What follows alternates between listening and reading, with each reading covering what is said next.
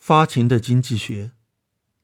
雌性哺乳动物一般存在发情现象，会向雄性发出自己处于排卵期的信号，例如散发出外激素、阴部红肿、行为出现变化等等，以吸引雄性的注意，并与之交配。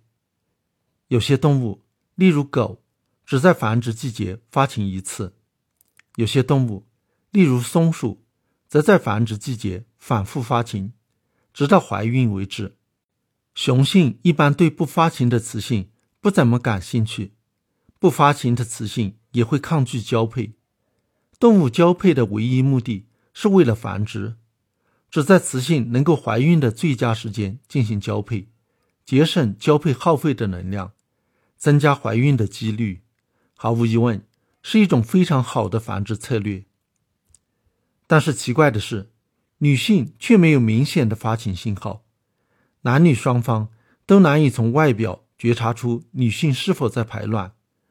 这就是为什么所谓安全期避孕法很不可靠。在哺乳动物中，这是绝无仅有的。即使是人类的近亲黑猩猩，其雌性在排卵时也会通过让阴部红肿的方式广而告之。人类这种特殊的隐瞒排卵的现象。是怎么进化而来的？有什么生存优势？进化生物学家们对此争论不休。其实，隐瞒排卵也可以说是伪装发情，因为女性虽然没有发情信号，却随时可以吸引、接受男性与之做爱。从繁殖的角度看，这很不合理。它使得人类的性行为大部分是在做无用功。因此。一种常见的解释是，由于人类的性行为已经超出了生殖目的，更多的是用来寻欢作乐、表达爱情，随时可以做爱，有助于维系男女双方的感情，保持固定的配偶关系，让男性与女性分享打猎所得的猎物，或者让男性也承担起抚养后代的责任。人类的小孩是所有动物中最难养育的。如果父母双方能够长期在一起，投入大量的精力，才最有可能把小孩抚养成人。并不是所有的人都同意这种解释，有的认为发情现象的消失能够减少男性之间的竞争，有助于合作；有的认为这让男性无法确切的知道他是不是小孩的父亲，从而降低杀死他人的子女的风险；有的认为。隐瞒排卵其实没有什么意义，只是人类哺乳期过长的副产物，或者是为了适应直立行走，女性体内的雄性激素增加而导致的副作用等等。最有趣的，然而不太可能的一种解释是，其实被骗的不是男性，而是女性，因为人类的生育太痛苦了，这在动物中也是独特的，女性会有意避免怀孕。因此，那些不能觉察自己的排卵，因而无法避免怀孕的女性，就会留下更多的后代。在自然选择的作用下，排卵的信号会越来越弱，直到消失。不过，大多数研究者认为，受骗上当的还是男性。那么，男性是不是真的都被彻底的瞒过了呢？有一些研究认为，男性还是能够下意识的觉察到。女性的排卵，处于排卵期的女人，要比其他时期对男性更有吸引力。例如，分别收集处于排卵期和黄体期的女性身体的体味，让男性来闻，男性会觉得前者的体味更迷人。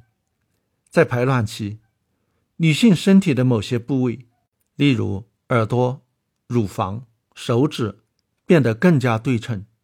皮肤也更加光滑，而在生物学上，对称光滑就意味着美，而男性似乎也能觉察出这种微妙的变化。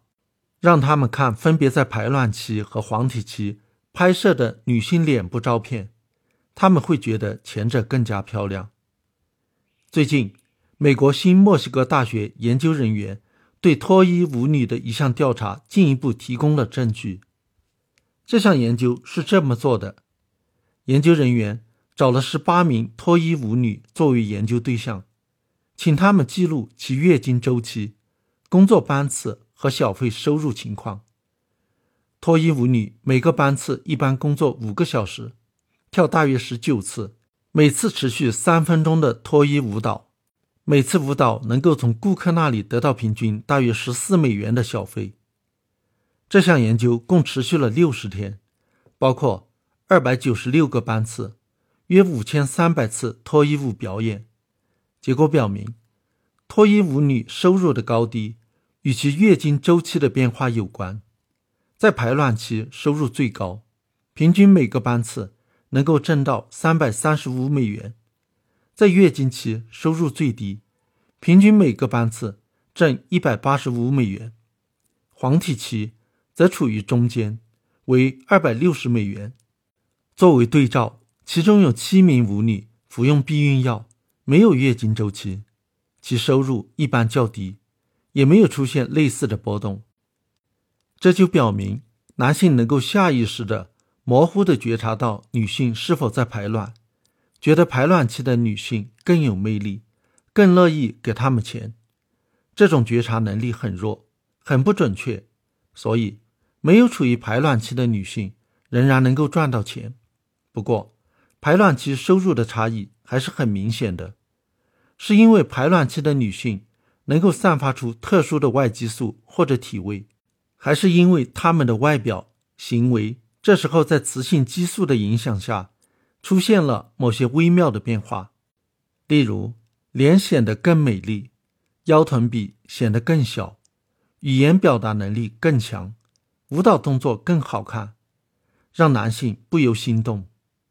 我们现在还不知道。这项研究也再一次说明，一个人的消费习惯有时候要比其言辞。更能暴露出其内心深处与生俱来的本能，甚至连其本人都没有意识到。